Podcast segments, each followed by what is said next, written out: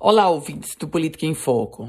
Nós já falávamos aqui, inclusive ontem, sobre a situação da saúde no estado do Potiguar, especificamente em relação ao Hospital Valfredo Gugel. O Valfredo Gugel, que há 10, 15 dias voltou a ser assunto na imprensa porque estava superlotado com mais de 80 pacientes nos corredores. O mesmo Valfredo Gugel, que suspendeu as cirurgias eletivas e tentou justificar pelo fato do tomógrafo do Hospital Regional Tarcísio Maia, na cidade de Mossoró, ter quebrado. Mas agora surgem novas informações que mostram a falta de gestão na Secretaria Estadual de Saúde.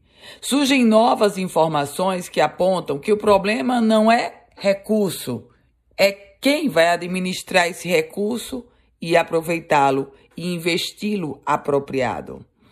Pois é, o coordenador da bancada federal do Rio Grande do Norte, o deputado federal Benis Leocádio, afirmou que o executivo estadual, o governo do estado, deixou de adquirir três tomógrafos para a rede pública hospitalar com recursos de emenda de bancada, no valor de 6 milhões de reais. E deixou de adquirir porque o executivo estadual não atendeu exigências do Ministério da Saúde.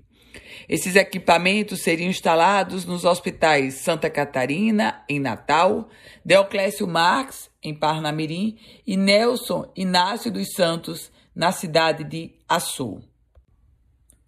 Por outro lado, a Secretaria Estadual de Saúde admite que tinha esse recurso, mas disse que não sabe o que aconteceu porque os pedidos não foram executados, a compra não foi feita e o Ministério da Saúde demorou muito para responder. Essa é a justificativa, da, a tentativa de justificativa da Secretaria Estadual de Saúde. O fato concreto é que a saúde potiguar, sobretudo o Hospital Valfredo Gugel, continua sendo o símbolo maior do caos e da falta e da desumanidade na rede pública de saúde do Rio Grande do Norte. Eu volto com outras informações aqui no Política em Foco com Ana Ruth Dantas.